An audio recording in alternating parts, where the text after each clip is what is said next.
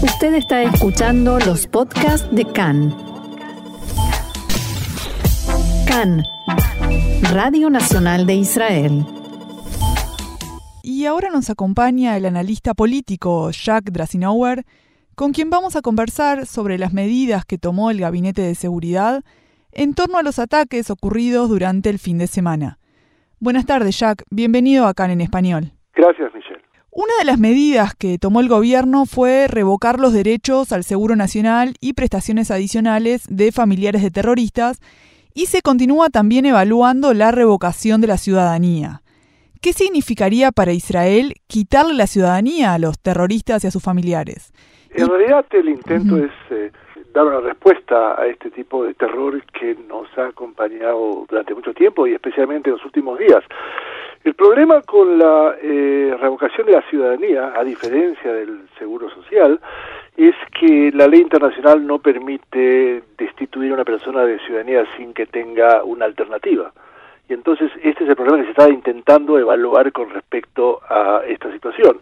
La otra o tercera opción que se dio es lo que se llama eh, la expulsión de los eh, terroristas a, a los territorios siempre y cuando eh, se trate o se intente de plantear que sean aquellos que reciben eh, una eh, ayuda económica por parte de la autoridad palestina, sobre todo aquellos que han cometido actos de terrorismo y las familias, etcétera, que es una situación eh, absurda y que en definitiva eh, se tiene que plantear. El problema es el del, del, gobierno de Israel es intentar hoy día tener una política que sea efectiva y que de alguna manera reduzca la situación del terror que nos acompaña durante muchísimos años.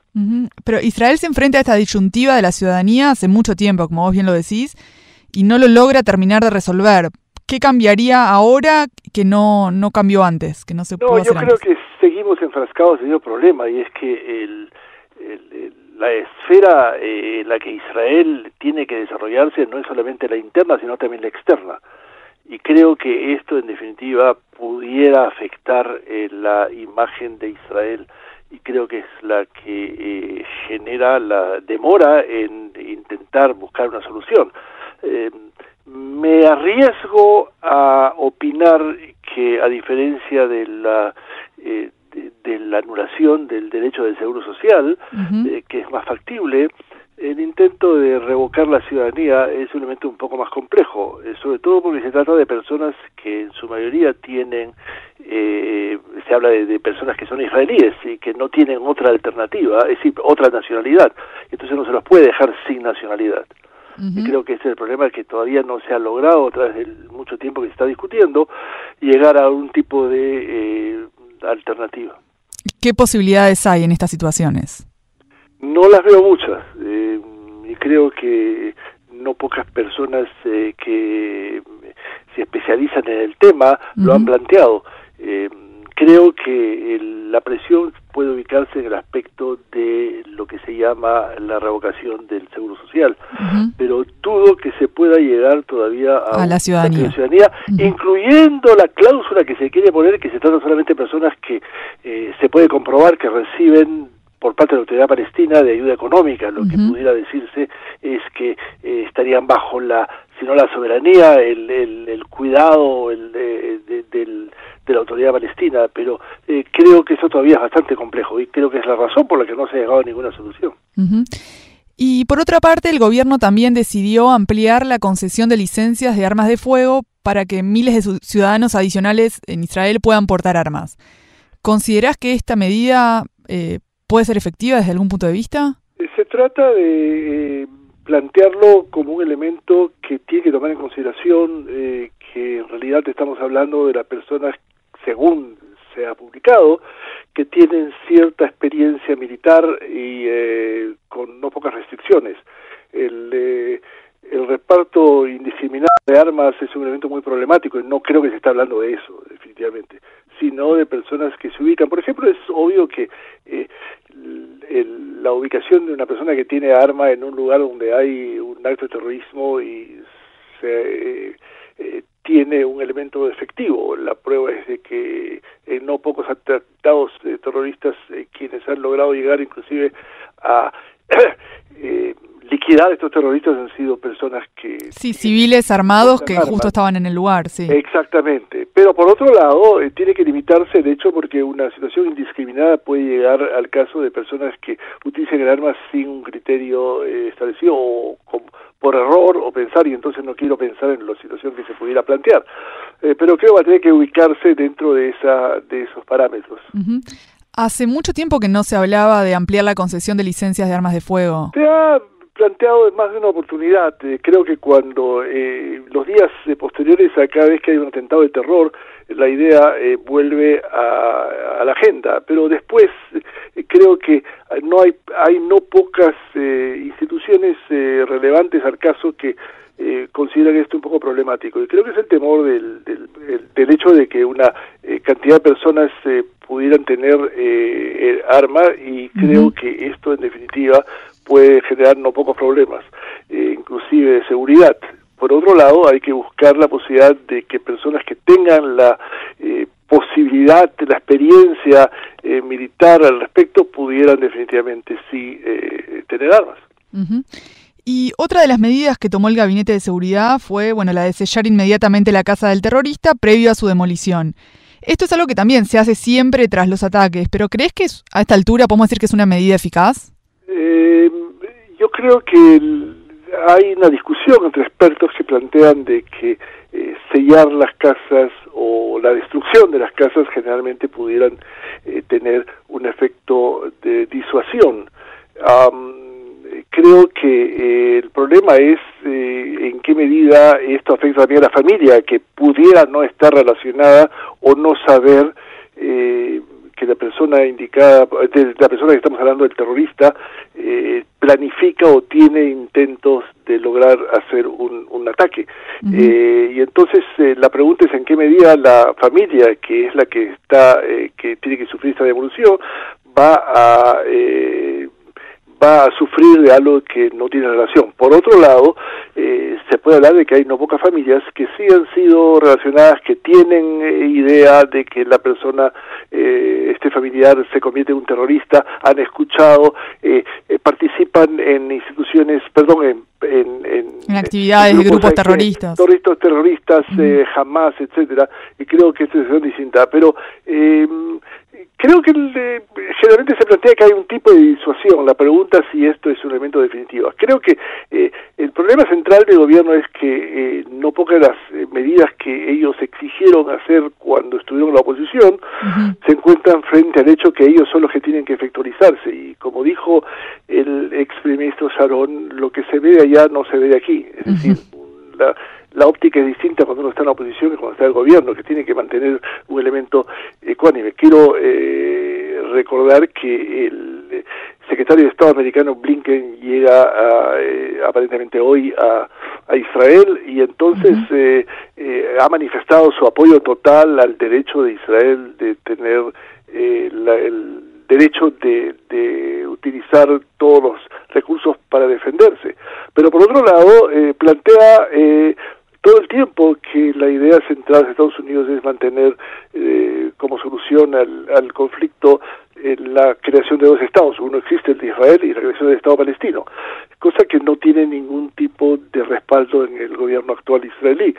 Um, y entonces, en definitiva, eh, Israel tiene que jugar frente a estos dos eh, a estos dos escenas, la interna con respecto a la base política que apoyó los partidos que llegaron al gobierno y eh, definitivamente el, la importancia eh, suprema de la del apoyo americano. Uh -huh. Y creo que eso es lo que determina estos dos eh, estos dos vectores determinan la política israelí y la van a seguir determinando.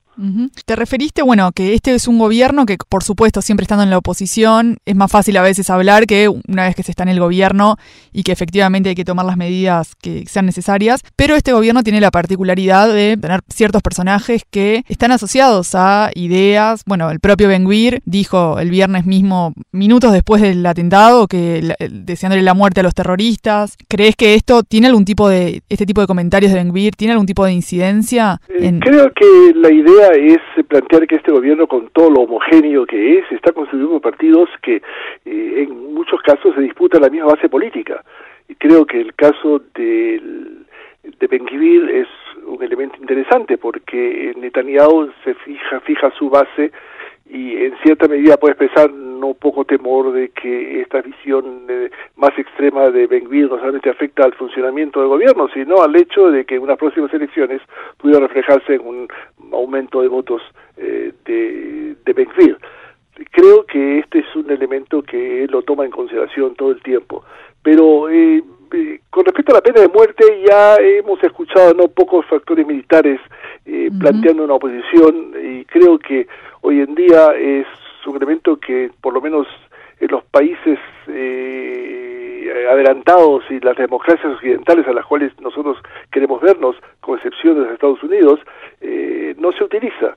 Y creo que eh, tampoco está comprobado que pudiera definitivamente ser un elemento de disuasión. No hay que olvidarse que estos terroristas son prácticamente suicidas y saben que salen a, un, a una misión completa en la que en la mayoría de los casos va a perder la vida de manera que no estoy seguro que esta última medida eh, sea algo más de que un intento de, ofrecer a la base política algún tipo de expresión pero no más allá o no se pueda concretar. La prueba es de que en el gabinete que se reunió anoche eh, se dieron gran parte de las medidas que tú estás mencionando, no se tocó el punto de la pena de muerte que Benguir, eh, para los terroristas, que Benguir exigió y que eh, Netanyahu aparentemente aprobó, pero una cosa es la aprobación y otra cosa es el paso a efectualizarlo.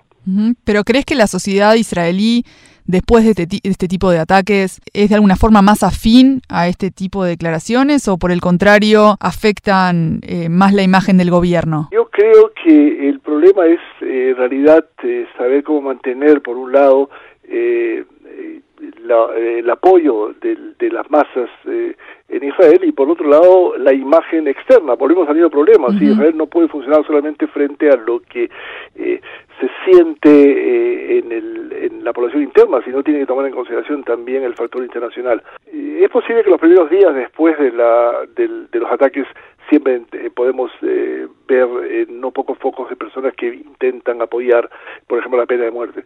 Pero a medida que pasa un poco el tiempo, creo de que volvemos a, la, a, una situación en la cual esta figura no ha sido, y no es, no es casual que no ha sido adoptada, durante todos estos años de gobierno de Israel, o sea, no se ha utilizado inclusive a pesar de que la ley lo permite. Eh, pero no se ha utilizado eh, como, como factor de disuasión. De manera que yo no veo eh, en el próximo tiempo que esto vaya a poder ser utilizado como una medida o que tenga un marco legal. ¿Pero consideras que habrá una escalada en la violencia en los próximos días? ¿Se puede predecir algo así? En los últimos días hemos tenido, los últimos ataques no han sido solamente en los territorios, sino también en Jerusalén, que está dentro del marco de la soberanía israelí. Eh, yo creo de que eh, hay que entender de que el terror nos está acompañando más de 100 años de historia, de verdad que todas las medidas que se pueden tomar eventualmente pudieran reducir eh, quizás los eh, el escenario de la pero no lo voy a eliminar. Israel tiene que tomar en consideración dos elementos. Uno es el, la pena y el castigo más, digamos, sólido que se pueda plantear a los las personas que cometen actos de terror, pero por otro lado, eh, intentar eh, saber claramente que eh, no se puede hacer un castigo colectivo y entonces la población que en definitiva no tiene relación, la población árabe que no tiene relación con los con los actos de terror, debe tener algún tipo de estímulo, eh, también económico y también social, que le permita distanciarse de esto. ¿sí? Eh, por ejemplo, el hecho de que hay sectores importantes en la población árabe en Jerusalén eh, que no van a, que no tienen una educación normal como el resto de la población y, y, por supuesto también el elemento de educación en los territorios que no están bajo control israelí en la cual hay una incitación al odio anti-israelí, anti-judío, definitivamente tienen elementos que generan eh, no poca motivación. Y creo que no se ha encontrado todavía la fórmula que permita, de alguna manera, eh, intentar combatir esta perspectiva en sus dos medidas, la pena y, por otro lado, el estímulo a las personas que no están determinadas o que no, están, no, no han utilizado los actos de terror. ¿Israel puede incidir de alguna forma? En, más que nada en esto que estábamos hablando, porque en lo posterior, bueno, se pueden tomar ciertas medidas, pero en lo previo, en estos eh, elementos de, incentivo, ¿Israel tiene alguna forma de intervenir ahí? El problema es intentar a nivel estratégico. Eh, creo que ninguno de los gobiernos israelíes logra todavía tener una estrategia con respecto a qué hacer. Eh, me refiero al hecho de cuál va a ser el futuro político, es decir, en la mayoría de los casos, quizás con no poca razón en algunos, en algunos casos, a los gobiernos israelíes, no importa a qué partido pertenecen, han desarrollado una idea de no dar una solución al conflicto, sino manejar el conflicto. Y creo que este manejo del conflicto tiene no pocas limitaciones, y lo estamos viendo en este momento. Es decir, eh, nos enfrentamos a una situación compleja. Eh, creo que los peligros están en la filtración del terror de los territorios a la población árabe en Israel. En Israel. no hay que olvidar que más del 40%, eh, entre 40 y 42% de la población eh, eh, de Jerusalén es árabe, que no son ciudadanos, pero que tienen básicamente los otros derechos que tiene la población judía. Y entonces la pregunta es, eh, ¿qué puede suceder si se filtra eh, esta motivación del terror, que de alguna manera puede generarnos ciertos problemas? Ah, Israel tiene que tomar en consideración la posibilidad de, como dije, estimular a, en las poblaciones que no tienen nada que ver con el terror y castigar severamente a aquellos que sí la tienen. Pero el problema es que estamos enfrentándonos a, un, a una situación en que las personas que salen en terror prácticamente no tienen, ven que no tienen nada que perder. Claro, es ya un sistema que viene de, base, viene... Y que en realidad son suicidas, si toma en consideración de que el, la pérdida de la vida es un elemento que tiene muchas posibilidades que se va a hacer. Y, o sea, eh, hablar de pena de muerte, por ejemplo, es, como vuelvo a repetir, una situación que no creo que va a poder eh, reducir las personas. Nadie de estas personas que salen a cometer actos de terror dejan de tomar en consideración que van a perder la vida. Entonces no es efectivo. Por otro lado, el desarrollo económico y sobre todo hay que tomar en consideración otro aspecto, que es la debilidad de la autoridad palestina en los territorios, eh, que creo que está en competencia frente al Hamas, que está detrás de no pocos ataques de esto, porque estamos hablando de ataques que son eh, de individuos, eh, ticos individuales y no de organizaciones. sí, los, dos ataques que hubo este fin de semana, ninguno de los dos atacantes estaba asociado o dijo o demostró estar asociado de alguna forma a alguna de las grandes organizaciones terroristas. Y esto dificulta por parte de Israel la ubicación de cuáles son los focos que sí sucedía antes cuando hablamos de elementos terroristas de organizaciones eh, claramente abiertos, con, eh, con grupos eh, que de alguna manera se podían identificar. Hoy día es muy difícil. Por ejemplo, el caso de este niño de 13 años que, que, decidió levantarse, tomar un arma que además existe en los territorios en cantidades impresionantes y, y lograr disparar como acto de terror es muy difícil poder localizarlo antes de que esto se, se suceda. Pero sobre todo creo que el problema del foco grande aquí es la eh, debilidad de la autoridad de la ciudad palestina que eh, por lo menos eh, Abu Mazen planteó más de una oportunidad su oposición al terror.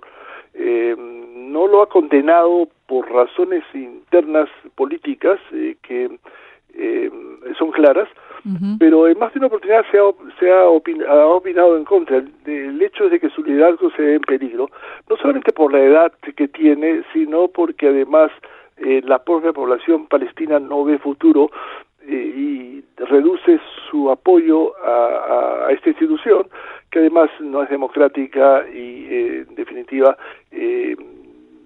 la gran pregunta es qué va a pasar después que el, el periodo político eh, de Abu Basem pase a la historia. Y creo que esto genera no poca preocupación en los factores israelíes. Bueno, muchas gracias, Jack Drasinauer, por estar hoy aquí con nosotros en CAN en Español.